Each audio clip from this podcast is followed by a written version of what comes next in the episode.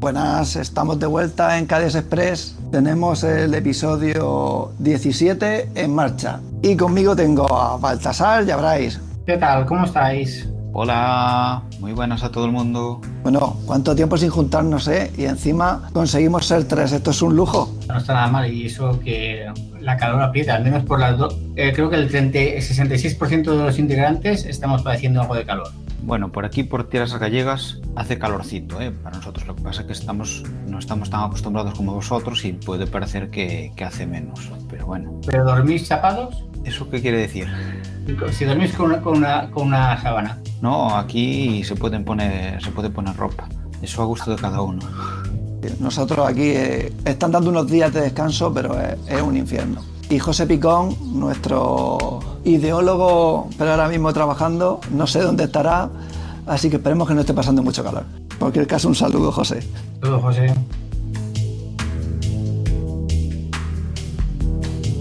Pues estaría bien hacer un pequeño recordatorio a, a dos personas que han faltado, eh, nos han dejado estos últimos días y que es bastante triste. Uno de ellos es Daniel Gutiérrez, Danichu para los amigos, integrante de CAD España de Bilbao, organizador de Academy ES 2010, de Academia Internacional, de Academy ES 2013, que lamentablemente pues nos ha dejado. Una gran, gran, gran persona eh, involucrada en el mundo del activismo, en desarrollo sostenible, eh, igualdad, eh, inmigración, eh, un defensor de todas las luchas que son justas y nobles y que lamentablemente pues nos tenido que dejar. Un abrazo allá donde estés, Dani. Un abrazo.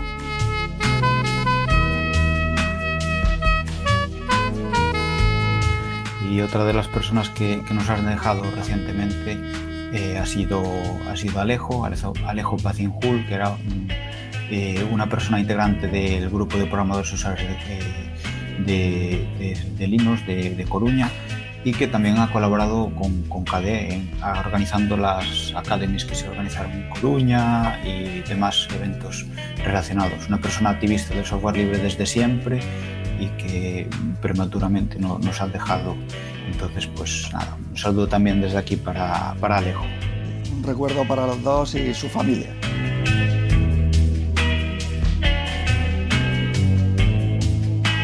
Con lo que hacemos todos los voluntarios y es lo que hacían ellos, pues seguimos con la rueda e intentamos sumar al movimiento del software libre como hacían ellos. Es la mejor forma de honrar, honrarles, la verdad. Y yo como primer tema os propongo hacer un pequeño repaso a las charlas que ya tenemos publicadas en el PeerTube de la asociación en la Academia que tuvimos en Málaga. Pues estupendo, adelante con ellas. Pues gracias a un socio que no sé si quiere que le demos publicidad, si es así lo haremos en el siguiente, aunque está en el grupo de Caña y Brava. Uh, hemos podido recuperar por los problemas técnicos que tuvimos el primer día las primeras charlas y tenemos disponible la de cómo se gestionan las traducciones del proyecto KDE. Sí, una charla de Albert en la que hablaba un poco de, ese proceso de traducción que hace que, pues, el proyecto KDE esté traducido a chorrecientas lenguas y casi todas a un tanto por ciento súper, súper elevado. Eh, una charla recomendada 100% tiene la curiosidad de que esta charla fue la primera de todas, no estaba el portátil todavía fino y el vídeo lo veréis un poco entrecortado, es normal. Se ven las diapositivas y el audio está bien, o sea que es completamente disfrutable. A ver si para próximos años eh, esto lo tenemos mucho más, más rodado y no tenemos problemas. Decía que vamos a tener que subcontratar a los, eh, a los que llevan el tema de la Academia Internacional para, para, para estos temas, ¿no? que lo, desde luego lo habían gestionado bastante bien, por lo menos en la de Coruña. Sí, sí, al final el problema está en que eh, a veces vamos muy justo de tiempo para llegar a los sitios y de hecho el segundo día funcionó como un tiro, que era una cuestión de, de, probar y que, de afinar, era una cuestión de afinar. No obstante, claro, si tienes buenos instrumentos se afina antes, eso también es verdad. Claro, sobre todo fue el problema de que había una mesa de mezclas que no habían dejado y entonces conectarla con el portátil que llevábamos no era tan sencillo como usar simplemente el portátil. Al final el vídeo se solucionó y el audio está arreglado. Y, y también decir que había una, una, capturadora que tenía que llegar a Málaga y al final pues no llegó. Y eso complicó el asunto también. Pero bueno. Sí, sí, se la quedó a algún repartidor de correo. A un repartidor le gustó y dijo, esta para mí. Y sobre la charla, la charla en sí quería decir que nos viene muy bien de presentación para animar a la gente, porque cuando te dices, quiero ayudar a traducir acá de España, o a KDE internacional, a lo mejor no sabes a qué te enfrentas. Y con esta charla es una buena introducción para saber más o menos cómo va la cosa. Sí, porque mucha gente empieza a traducir un poco a lo loco porque tiene ganas de hacerlo y, y más vale pararse un poco y entender cómo funciona para ser más efectivo. Sí, la curva de aprendizaje es más sencilla si te ves esto. Correcto.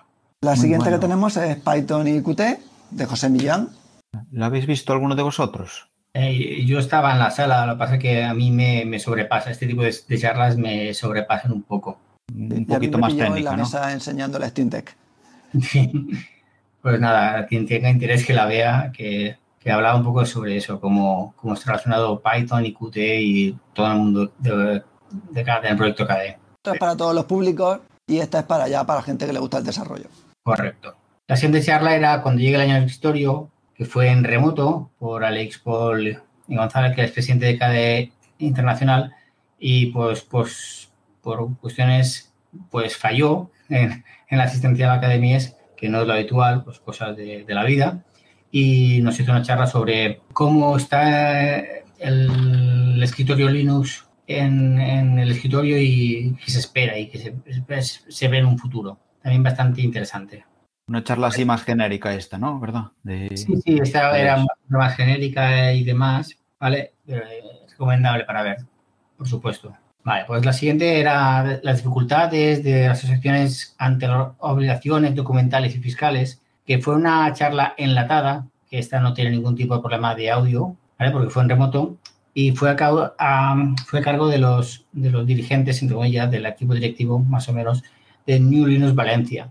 Y fue una charla muy, muy interesante y creo que de obligada visualización a todas las personas que estamos dentro de las organizaciones o asociaciones de software libre, porque nos hablaba justamente de eso, de, de qué problemáticas se enfrentan y qué se puede hacer y qué no se puede hacer y dónde hay que tener cuidado cuando con toda la buena voluntad del mundo haces una asociación de software libre y claro, cuando entras con la burocracia y demás, pues las cosas a veces se complican. Eso a veces me, hace replantearme si realmente vale la pena hacerlo de forma legal o no. Pero claro, hacerlo de forma legal, pues te da pie a poder utilizar, pues, eh, eh, sedes o llegar a, a ciertos sitios que si no fuese una asociación, pues no llegarías. ¿Te llamó la atención de algo esta, David? Ya la tenía vista porque al ser enlatada y ser la segunda parte de la que di yo en el Frisol, pues allí en el Academy hice un poco de trampa. Por eso estaba yo para responder las respuestas. Pero para mí esto es fundamental para cualquiera que quiera estar en una asociación o quiera saber lo, lo duro que es llevar una asociación. Y antes de quejarse de cómo hace una directiva, que todos nos equivocamos, me escucharía estas dos charlas porque es que es muy difícil cumplir con toda la burocracia y todo lo que lleva una asociación legal. Sí, sí. Y tanto. Nosotros aquí en Coruña están ahora resurgiendo ciertos grupos informales relacionados con, bueno, no solo con software libre, sino con, con tecnología, ¿no? Hay, hay, de Python, hay de Java, hay de PHP, etcétera.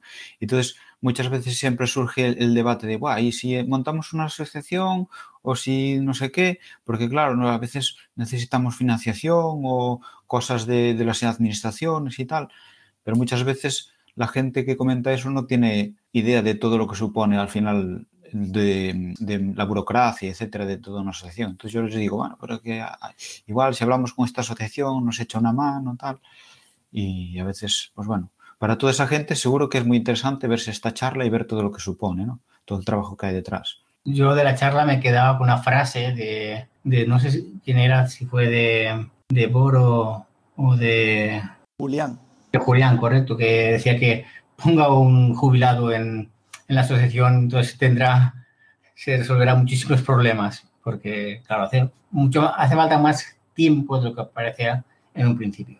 Bien, pues después de esa charla tuvimos el descanso, donde nos escapamos a comer en uno de los bares que había cerca de, de la sede y volvimos a las tres y media con Autofilia en Linux por Antonio La Rosa, un desarrollador de KDE, eh, matemático y trabajador de, de SUSE y que nos habló en una charla muy inmersiva, tengo que decirlo así, eh, sobre aspectos de audio a la hora de comprimir, a la hora de, de conectar, tanto de hardware como de software en el, el, mundo Linux. Y David se ríe porque cuando he dicho lo de inmersiva, porque teníamos alguna cosita por ahí al lado que, que nos hacía un poco alguna molestia.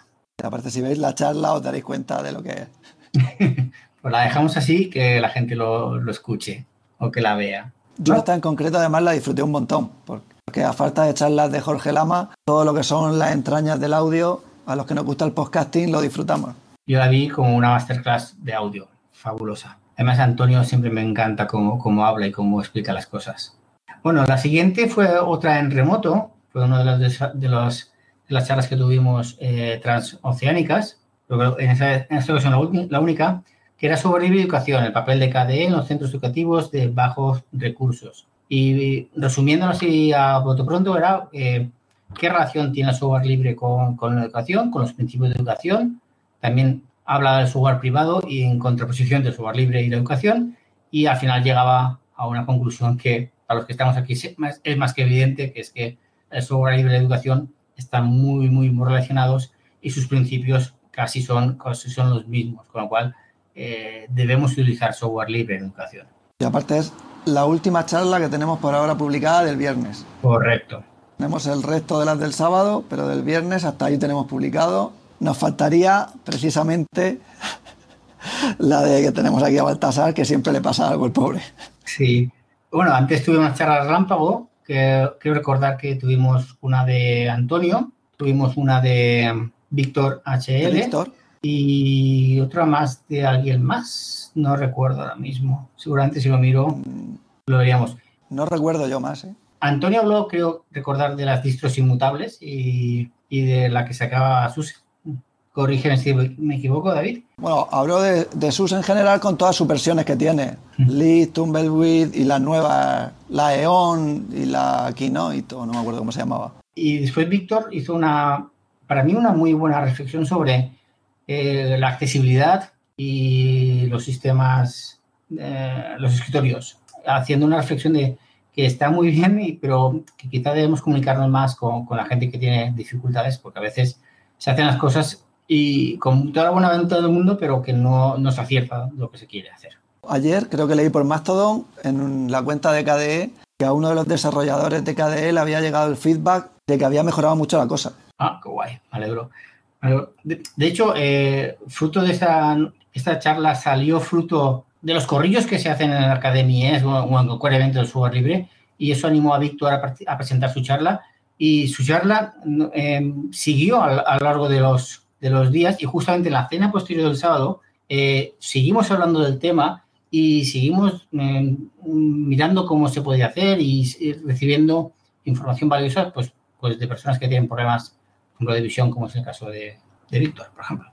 Entonces, eh, la siguiente charla que no está programada es la de CAD España, que es CAD España y demás. Bueno, si tenéis dudas de lo que es CAD España, preguntadnos, responderemos sin ningún tipo de problemas. Y la última, que no está grabada, pues es la mejor de todas, sin duda alguna, que era justamente la mía, que era más secreto de plasma y KDE. Eh, una vez más, pues tuve problemas y no se grabó. Creo que pasó también en Almería. Tú estuviste, David, una crítica más, menos subjetiva que la mía, por favor. Hombre, pues para mí lo tuyo no es que sea un clásico, es que es un imprescindible.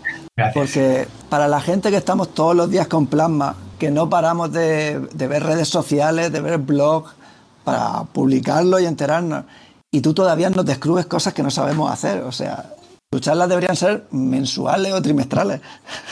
Sí, sí, además porque como no se graban, se quedan ahí en el anonimato, no tienen que ser en directo, si no, no se pueden, no se pueden disfrutar. Bueno, podemos poner el vídeo, ¿eh? el vídeo está. Claro. pasa el audio. Vamos viendo la boca, ¿no? Como si fuese un teleñeco. Yo estas últimas no las he visto, pero sin duda siempre me ha descubierto alguna cosa, alguna de tus charlas de, de, de secretos de, de, plasma, ¿no? Pues no penséis que ya empieza a costarme, ¿eh? Empieza a costarme a buscar cosas por ahí. Aunque hay que decir que en, en verdad casi todas las cosas que muestro eh, las suelo utilizar casi diariamente, ¿eh? No es algo que... Bien, y con eso tenemos ya el viernes, ¿no, David? Tenemos el viernes ya cubierto. Sí, ya podemos pasar al siguiente día, que fue uno sin problemas, ya con toda la técnica puesta en sus sitios, sin estrés. Sí, sí, fue un, la diferencia entre la noche, y el, la noche y el día de, con los medios técnicos ya a tope 100%. Y nada, empezábamos a las 10 con KDE y Qt, de nuevo Alberto Astal, desarrollador de KDE eterno y maravilloso, con, sus charlas no las puedes perder, porque mezcla técnica con saber comunicar al 50%, eh, te arranca una sonrisa y te, te enseña mogollón. Yo pienso que es muy recomendable porque hablaba justamente sobre cómo está la cosa y por qué se tiene que dar el salto. Yo creo que no nos va a dar tiempo a hablar de Plasma 6, eso lo dejamos para otro momento, pero es muy interesante ver esa charla. Llamarte de alguien que sabe desde dentro, porque yo de vez en cuando veo algún blog que dice ah, Plasma 5 se acaba en la punto 4. Y digo, ¿pero dónde habéis sacado eso? No, no se acaba en la punto 4. y con, con Albert tienes la información de primera mano. Sí, sí, sí, además muy sincero y siempre poniendo los pies en el, en el suelo. Está, está muy bien. Y, además a mí me gusta destacar de, Albert, de, cómo habla Albert, es que Albert es un desarrollador, un, desarrollador top del proyecto KDE, ¿no? de, la comunidad KDE, pero que además sabe transmitir para gente que no sea desarrolladora, ¿no? Tú, Baltasar, tú todas las charlas de, Albert las entiendes, ¿no? Yo casi, yo quitando una que habló sobre unas aplicaciones que ahora mismo no recuerdo el nombre, que daban como si se jugaba, la memoria, que no me acuerdo qué aplicaciones son. Eh, las demás que, que he asistido de él, más o menos las he entendido, más o menos, con lo cual eh, habla, muy bien de, habla muy bien de él. Bueno, que esa igual era, esa que comentas igual era demasiado técnica. Igual. Eh, temas de fugas de memoria y todo eso ya, bueno, claro. Sí. Y bueno, la siguiente era de Pedro Pacheco, de Wikimedia España, un agente que siempre colabora con nosotros, que era Commons, el almacén multimedia de Wikimedia y otros proyectos relacionados. En este caso nos, nos hablaba sobre cómo, bueno, aparte de por la introducción de qué es el proyecto Wikimedia, pues nos hablaba sobre eh, cómo subir de una forma adecuada una imagen al proyecto Wikimedia, que esté bien, bien etiquetada, que esté bien, bien formateada con, con, lo que toca para que lo disfrutemos todos. Parece una charla bastante bastante también acertada, además para todo el mundo, porque esto no hace falta realmente ser desarrollador para, para hacerlo y colaborar. Y es de las cosas que muchas veces hablo con, con la gente que, que, dice, pues yo es que no soy desarrollador y no sé cómo colaborar. Y pues mira, pues colabora con, con otros proyectos que no hace falta escribir una línea de código. Está bien que hablemos de, de, otras cosas de cultura libre, porque nosotros somos un nicho dentro de un nicho, dentro de un nicho, dentro de la cultura libre, el software libre, KDE en particular. Entonces yo creo que está bien abrir el abanico de vez en cuando y recordar de que hay muchas cosas donde colaborar y que el mundo libre es muy amplio. Efectivamente, así. La siguiente charla, bueno, yo la introduzco, pero creo que la que debería resumirla tiene que ser eh, David, más que yo, porque era empaquetando el software de KDE en ARC. Y ahí teníamos a un señor, que es Antonio Rojas, empaquetador de KDE y software matemático de ARC Linux, que creo que nos hizo una masterclass de cómo ser eh, eficiente al 4000%. Yo la disfruté como un enano y realmente mm, no me hice una foto con él por vergüenza, pero era como si alguien que le guste mucho la música vea a su, a su artista favorito y va a su concierto y entra al backstage, porque fue un lujazo tener a la persona responsable de que todos los que utilizamos Arch y derivadas podamos tener KDE y tropecientas más aplicaciones más. Y aparte fue muy, muy asumible para cualquier nivel de informática. O sea que yo la recomiendo mucho, uséis o no Arch. Eh, yo destacaría que eh, creo, y corrígeme David, que lo que hizo fue compilar los últimos paquetes de KDE en Arc para Arc en directo. ¿No será así? Y en menos de... no sé si era Frameworks, pero hizo una compilación en directo de unos paquetes que él sabe que casi nunca dan problemas y por eso se fió. yo sobre esta charla tengo una pregunta, que es, que, explicaba cómo, cómo, se empaquetaba el software de KDE para Arch. sí, el proceso de él como encargado de los paquetes, qué hace en su portátil y qué flujo de trabajo lleva desde que KDE publica hasta que él lo hace disponible para nosotros en los repositorios de Arch.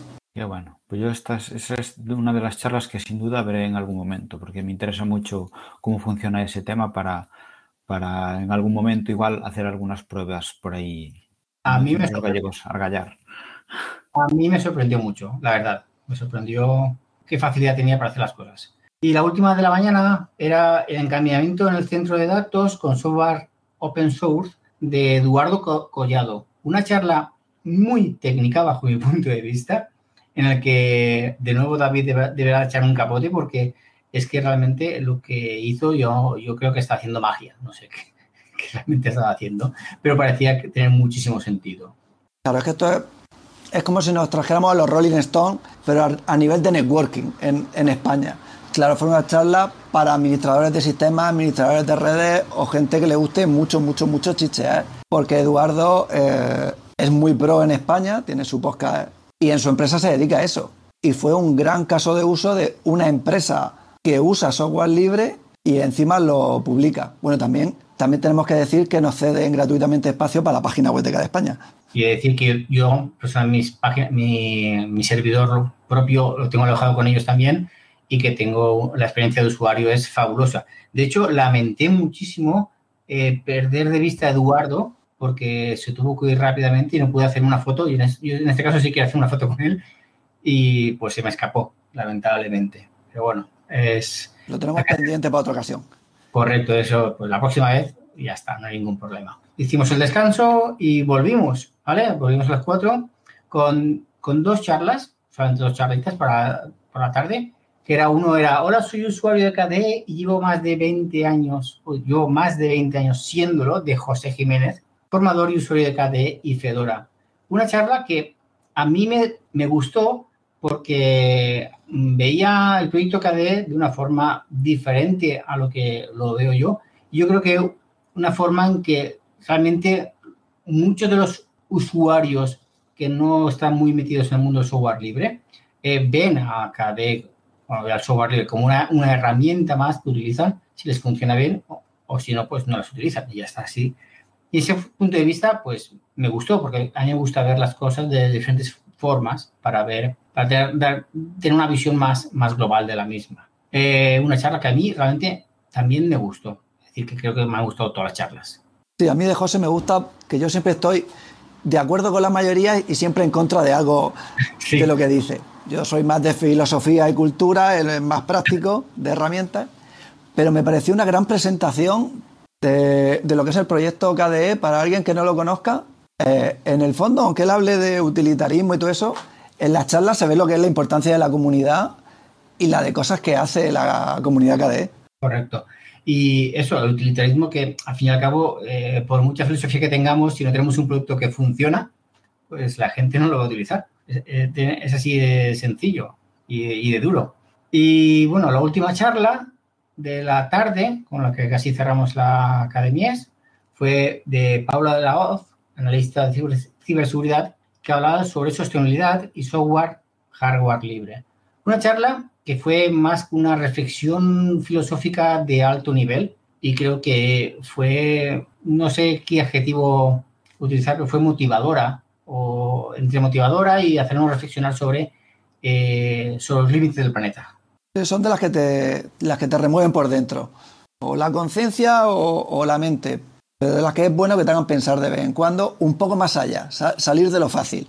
Sí, salir de, de utilizar software libre porque se digo, no, utilizo software libre porque en verdad es bueno para el planeta y demás, y el software libre tiene que hacérselo reflexionar para realmente ser bueno para el planeta. Creo que proyectos como KDE, como por ejemplo de KDE, pues eh, lo intentan ir por ese, por ese, por ese lado. Desde luego. De hecho, es uno de, uno de los eh, objetivos de, de, KDE, ¿no? Mejorar en sostenibilidad en oh. este año. Pues Paula estuvo con nosotros, eh, hizo una gran charla y fue, fue fabuloso. Además, creo, creo que fue un colofón espectacular al nivel de charlas que tuvimos como participante, no como organizador, lo pasé genial. Creo que el nivel de las charlas y el contacto humano no, no es igualable a, otra cosa. Además, este año estuvimos, eh, digamos, en consonancia, ¿no? Supongo que nosotros sumamos y la, ¿cómo se llama la otra, el otro congreso que había al mismo tiempo?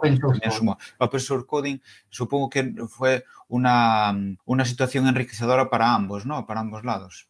¿Cómo lo visteis eso? Yo creo que fue muy positivo eh, hacer, bueno, dar gracias a Open Code, que no de, eh, de Málaga, que no sé si lo hemos dicho, por, por ayudarnos a organizar el evento y por darnos una sala en paralelo y demás. Eh, se portaron excelentemente con nosotros, nos, cualquier problema intentaron solucionarlo lo más rápidamente posible, nos sentimos arropados y de hecho pues mil, mil gracias a los organizadores y felicidades porque creo que lo hicieron a la perfección. Y respecto a las sinergias, creo que el tema de el que va a una charla de KDE va porque es un nicho y sabe a lo que va.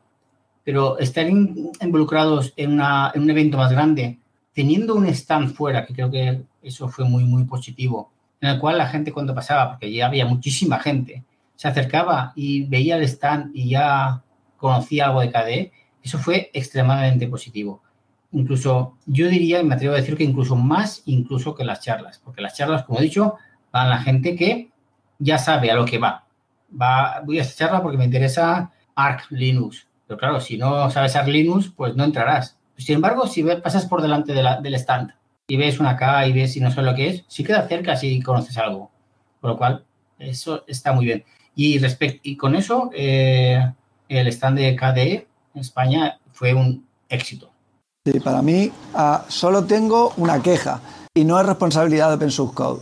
Es culpa mía por ponerme de voluntario en KDE. Que es, estando pendiente de realizar Academies, no pude disfrutar como me hubiera gustado Open Source Code porque tenía un montón de cosas que decían, madre mía, si es que tengo que estar viendo a, qué charla ir o que están ponerme de, todo lo interesante que hay, incluso la actividad para niños que hicieron también. O sea que si no estáis dentro de la organización, lo disfrutáis, vamos, como, como niños. Cierto, cierto. De hecho, eh, solamente pude ir a, la ceremonia de clausura y me encantó. ceremonia de clausura porque eso, ves otro, otro tipo de usuarios y otro tipo de desarrolladores y es una lástima que, no, te puedes desdoblar rollo Madrox en, un evento como este y asistir a varias charlas a la vez. Ahí yo me pasó un poco como David, estando involucrado y llevando el tema de redes sociales, pues es prácticamente imposible acercarte a ver otras cosas. Pero bueno, lo dicho, eh, muchas gracias a ellos porque nos ayudaron en todo. aún así disfruté mucho el de virtualizar a la gente que no había visto nunca, el conocer a gente nueva, eso ya me lo quedo para siempre. Sí, y, después, bueno, eh, la gente que de España al día siguiente nos quedamos para irnos a ver, visitar Málaga. Eh, tú no pudiste asistir, David, pero por la noche del sábado tuvimos una cena súper agradable. El viernes por la tarde tuvimos una, fiesta bienvenida en el patio de, la térmica para, para y ahí sí que nos pudimos mezclar mucho más con la gente de, de Open Source Code. Es decir, la experiencia fue 100% satisfactoria. Y creo que nos hemos comido todo el tiempo, ¿no, David? Sí, sí, solo, solo el resumen de la Academy estamos, eh, yo creo que en el límite de pasar. Así que el resto de temas, si quieres, lo dejamos para otro episodio. Por mí, de acuerdo. Pues nada, un abrazo, hemos vuelto y seguro que pasa menos tiempo desde el anterior episodio. A ver si lo hacemos. Chao. Venga, hasta la próxima.